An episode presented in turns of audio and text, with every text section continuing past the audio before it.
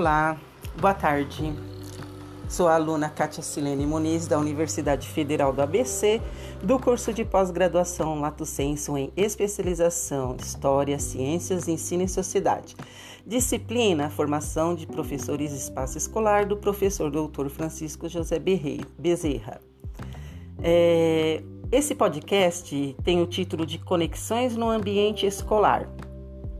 Então, irei fazer a entrevista com a professora Edna Muniz Alencar Ferreira, uma professora de História do Estado e também pedagoga da Escola Estadual Ataúfo Alves, em São Miguel Paulista, Diretoria de Ensino, Região Leste 2. Boa tarde, Edna. Tudo bem com você? Boa tarde, tudo bem e você? Tudo, tudo bem, tudo jóia.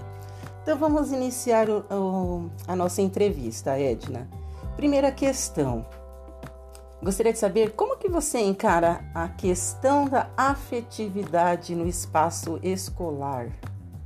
Quando se inicia a vida escolar, fica evidente o papel da afetividade na aprendizagem e na formação social e pessoal dos estudantes.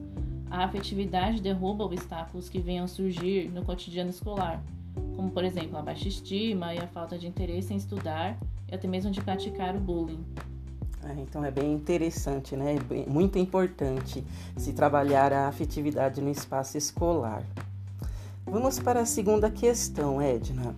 Como você observa e interfere no papel que a escola tem na formação de cidadãos conscientes e preparados para lidar com as adversidades do mundo real? O papel da escola é transmitir o conhecimento e tem o dever de atuar na formação moral dos estudantes. Dessa forma, com a soma de esforços, acaba promovendo o desenvolvimento do indivíduo como cidadão. A escola também é onde o estudante deve encontrar os meios de se preparar e realizar seu projeto de vida. A qualidade de ensino é a condição necessária tanto na sua formação intelectual quanto moral. Sem formação de qualidade, o estudante poderá não ter seu projeto de vida realizado no futuro. É, entendi, Edna. Então é, é, importante mesmo criarmos, né? Desenvolvermos no, nos estudantes, nos jovens hoje em dia, a, a criticidade, né? Para que ele seja um estudante, um jovem autônomo, né? E solidário para com a nossa sociedade. Então vamos à terceira questão. Como é a sua relação com a escola, Edna? Como que é a sua relação escola-alunos e o cotidiano ali, o ambiente escolar? É muito amigável, tenho uma convivência muito amigável. Sempre tento criar uma relação de confiança entre, os, entre eu e os meus estudantes. Quando existe esse sentimento em sala de aula, é, eles acabam tendo muita disposição para aprender e nós professores nos sentimos muito mais motivados para aprimorar o processo do, do ensino-aprendizagem. Ah, legal. É, tem que ter mesmo o vínculo professor-aluno, viu? Senão, acredito que não, não tem assim um ambiente de sala de aula é, motivador, acolhedor. A quarta e última pergunta, Edna. Qual é a importância da escola na formação do indivíduo? A escola acaba exercendo um dos papéis primordiais e fundamentais na sociedade, né?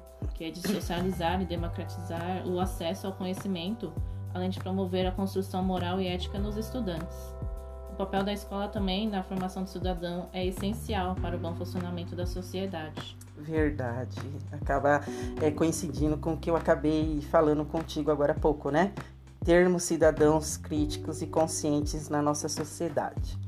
Mas, Edna, eu quero agradecer a, sua disposição é, de estar comigo hoje à tarde para realizar esse podcast. Muito obrigada, tá? É, de ter passado esse conhecimento para nós agora. Eu que agradeço, Kátia. Muito obrigada. Obrigada. Então, estou encerrando aqui é, o podcast Conexões no Ambiente Escolar. Boa tarde.